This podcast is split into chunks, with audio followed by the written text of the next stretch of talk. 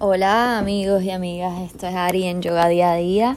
Hoy quiero hablarles de los chakras, que es un sistema de anatomía sutil que tenemos en el cuerpo.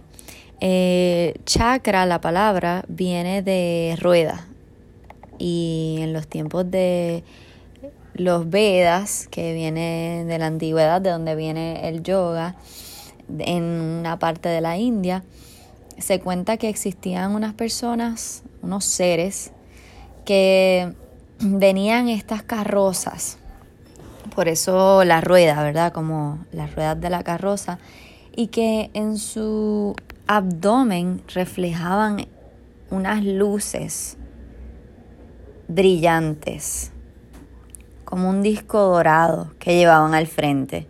Y a ellos le... Desde ahí empieza lo que es la historia de los chakras. Estos seres vinieron a hacer conciencia de lo que es este sistema eh, de energía sutil.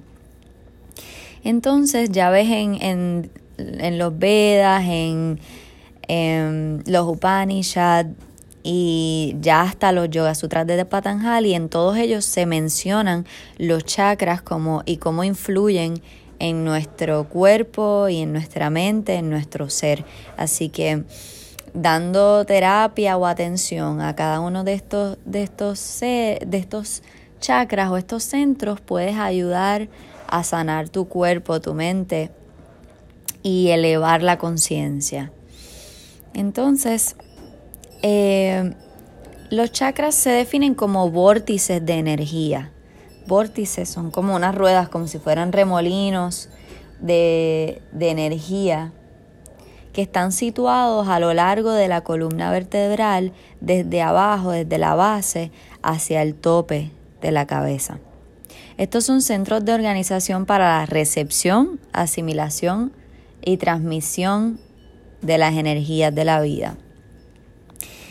Y se encuentran donde se intersectan dos o más nadis.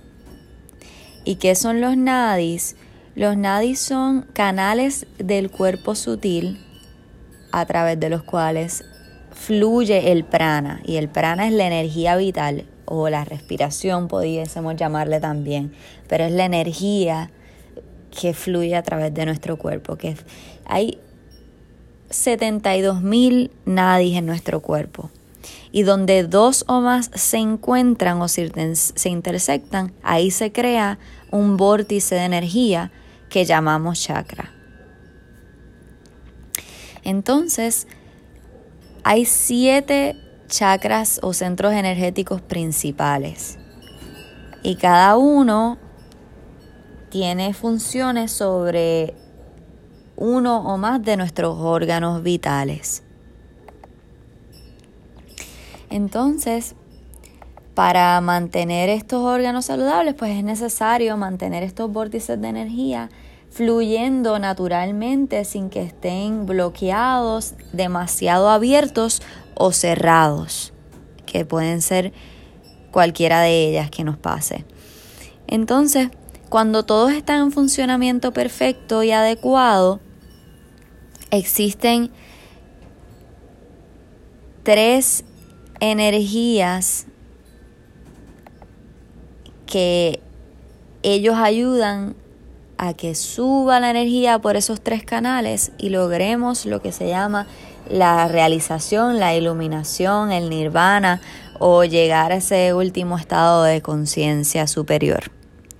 Así que existen esos tres canales principales que rodean a cada uno de estos siete chakras y ayudan a que se eleve tu conciencia. ¿Dónde están estos centros energéticos? El primero está en la base de la columna, en el asiento, allá abajo, muy adentro.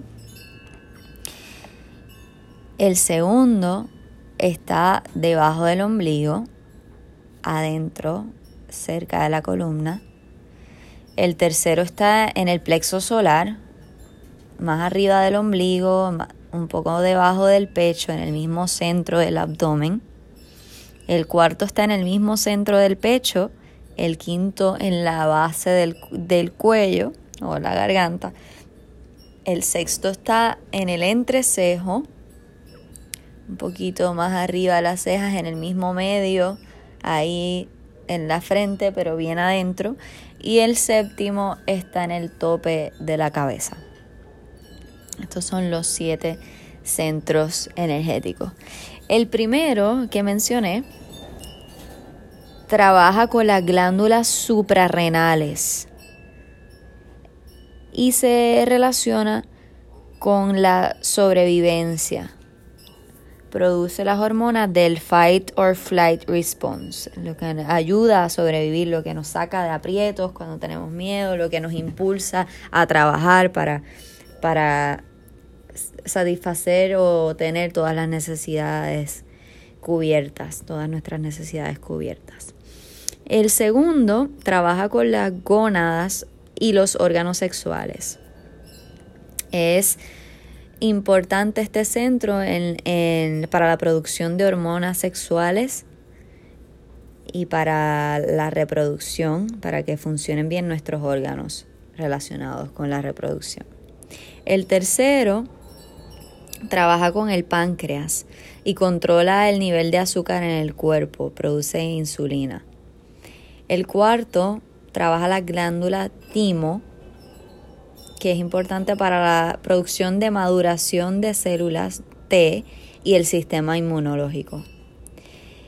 El quinto trabaja las glándulas tiroides y controla el ritmo metabólico celular, regulando el nivel de oxígeno sanguíneo.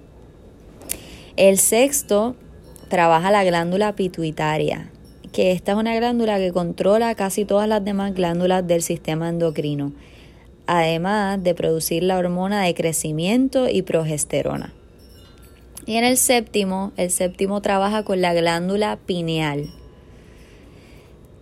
que es muy importante en el ciclo circadiano. Es em, el estado de alerta y sueño y los estados de conciencia. Así que es la que ayuda en la meditación y la que ayuda a que nos lleguemos a ese estado último de conciencia. Así que todas deben estar, todos estos centros deben estar en perfecto funcionamiento para que no se afecten ninguno de nuestros órganos y para que nuestra energía esté óptima, en óptima condición. Eh, así que más adelante en el próximo episodio voy a ir sobre el primero de los chakras que se llama Muladhara y así sucesivamente hablaré por los próximos seis episodios de cada uno de estos centros energéticos, lo que trabajan, los colores eh, y diferentes aspectos sobre cada uno para mantenerlos balanceados y cómo ellos pueden afectar también nuestras emociones, nuestra mente y nuestro cuerpo físico. Gracias por escuchar. Esto fue Ari en Yoga Día a Día.